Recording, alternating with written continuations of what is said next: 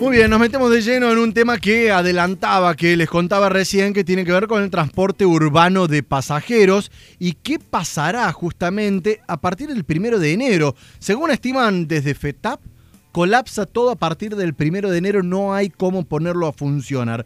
Para ahondar en este tema, justamente, estamos en línea con uno de los asesores de la FETAP, estamos en línea con Alejandro Ugalde, eh, que tiene la amabilidad de atendernos. Muy buenos días, Ugalde, Jonathan Cloner, de este lado, ¿cómo están? Buenos días, ¿cómo le va? Bueno, ¿cómo es esto de que tiene posibilidad de colapsar el sistema de transporte a partir del primero de enero?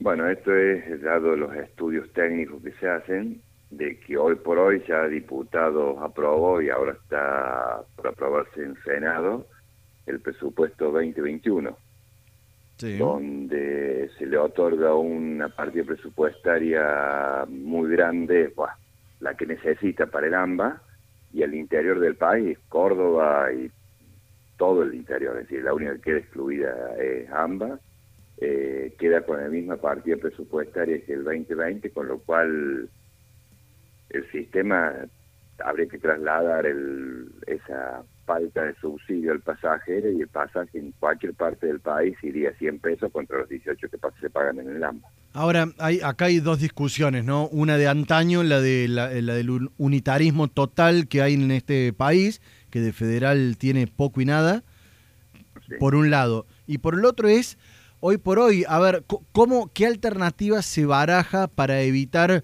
un pedido de aumento de, ticket? A ver, desde hace por lo menos dos años, cada tres meses uno escucha de que se baraja o están discutiendo o pidiendo un aumento de, ticket, de precios. ¿Cómo evitar esa situación? Sí, el, a ver, eh, las empresas prestan el servicio, el servicio público, que entonces la política la tiene que fijar el Estado y el Estado tiene que darle los elementos necesarios a las empresas para que la ecuación y sea sustentable y sea previsible en el futuro. Entonces, el Estado por ahí, yo creo, esto es yo creo que no se puede trasladar el, precio del pasajero hoy por hoy con la situación que se está viviendo, pero el Estado va a tener que definir qué es lo que quiere con el transporte. La nación ya lo está haciendo, congelándole los montos será la provincia y el municipio que deberán hacer, en otros casos, sus aportes o ver la forma de, ingeniar la, el mecanismo para, para no trasladar el usuario y para que el, sistema sea sustentable. Hoy por hoy, hoy por hoy, Ugalde, ¿cuánto, ¿cuánto ha caído el corte de ticket en el transporte urbano? Entre un 75 y un 80% con esos números es imposible funcionar, digamos, para, para llegar a, un punto de equilibrio. Eh, exactamente, y pensemos que en ese 20% hay muchas gratuidades que el Estado ha puesto como personal que, hay que transportar en forma gratuita. ¿Se mantiene en Córdoba, por ejemplo? del Estado, es decir, eh, eso, eso me parece bárbaro.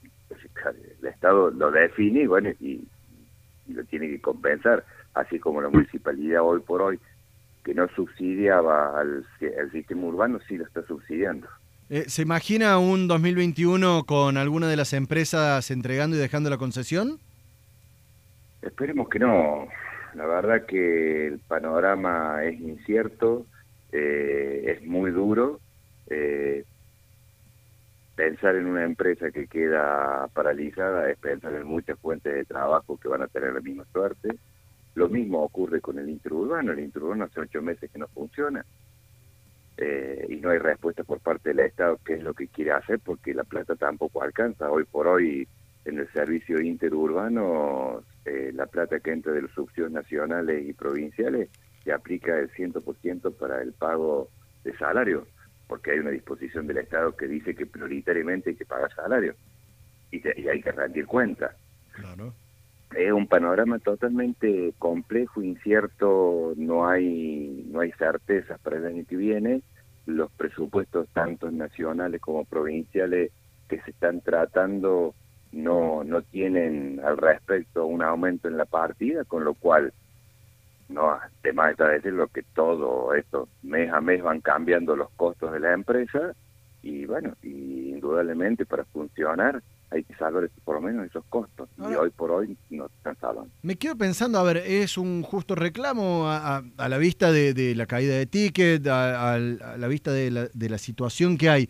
Me, me quedo pensando que cuál podría ser la solución o cuál podría ser un reclamo. Me, estoy imaginando, ¿habrá un paro de empresarios de colectivo? ¿Podría darse?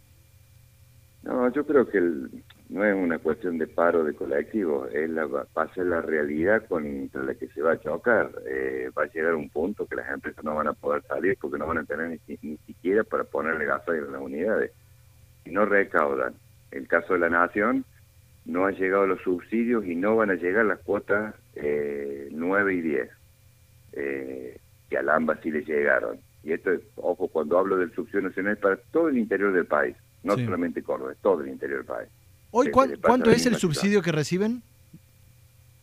Eh, ahí tengo un lío bárbaro con los porcentajes, aunque sea? Eh, y pongamos, por ejemplo, un coche urbano recibe algo así como 200 mil pesos por coche y un poquito menos, y el interurbano 120 mil pesos.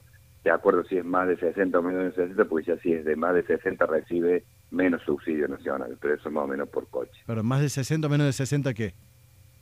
Kilómetros por el interurbano, eh, porque esto viene de la vieja data del 2002, como usted dijo, el federalismo mal entendido, en el 2002 cuando se implementan los subsidios, midieron qué distancia hay Buenos Aires, La Plata, 50 kilómetros, bueno, hasta 60 subsidiamos. Ahora, eh, y eso se, trasladó todo el país y desde esa época viene el problema de, más de 70 y menos de 70. Los de menos de 60 son subsidiados, los de más de 70 no son subsidiados. Ahora, estoy imaginándome o tratando de, pensar para, para consultar cuál sería una salida ante esta situación, porque, a ver, acá quedan rehenes, los pasajeros ni hablar. Eh, los empleados, los choferes, eh, totalmente, porque ahí eh, su, su, trabajo es su fuente de ingreso. Y los empresarios que tienen que manejar la empresa justamente, hoy si un, van a pérdida, digamos, no, no, no están. Hoy, ¿cuál sería la alternativa dejando de lado el subsidio y obviando, por supuesto, un ticket de 100 pesos, que sería una locura? ¿Por qué llegan ese cálculo, ese número de 100 pesos? aplicando la fórmula cada sistema de transporte tiene una fórmula polinómica que se van incorporando todos los datos, mano de obra, el costo adicional a la, mano de obra, eh, combustible, neumáticos, aceite, renovación del parque móvil, porque el parque móvil a los 10 años se vence, por una cuestión hasta legal. Inclusive eso las empresas han soportado que le prorroguen la vida útil de los vehículos, que lo que significa es comerse el capital, Sí. Y uno se empieza a comer el capital es el principio del fin. Eh, todo esto integra la fórmula y de ahí sale el número, no es, matemática pura. Eh, ¿Tienen previsto alguna reunión en los próximos días con las autoridades? Se, está trabajando con en estos momentos en Buenos Aires con la UTA y el Ministerio de Trabajo y de Transporte de la Nación en lo que hace el urbano. Eh, hay reuniones con la municipalidad en forma permanente y tan así que la municipalidad hoy está subsidiando inclusive la falta de no solamente el aporte dinerario que hace al sistema, sino financieramente adelantado los subsidios nacionales que no han llegado para que el urbano siga funcionando. Y en el interurbano hay una mesa técnica, pero sin solución. Sí, está sabemos cuánto vale el kilómetro, pero todavía no nos han dicho cómo, cómo ni cuándo se, se volvería para para establecer, porque imaginemos que hagamos una, un tipo de espejo con el urbano, el interurbano también va a volver en una, frecuencia reducida. Y el personal no lo puedo reducir, entonces yo tengo que ver cómo hago para tener, indudablemente, la única forma es con aportes extra, por parte de las distintas jurisdicciones, era la municipalidad. Situación complicada, la, del transporte que se atraviesa en todo el país, excepto para la Ciudad Autónoma de Buenos Aires y área metropolitana. Alejandro Ugalde, asesor de la FETAP, eh, poniendo blanco sobre negro este tema y la realidad que deben enfrentarse desde todos lados. Eh, pasajeros como víctimas, las empresas y los trabajadores. Muchísimas gracias, Ugalde, por los minutos al aire.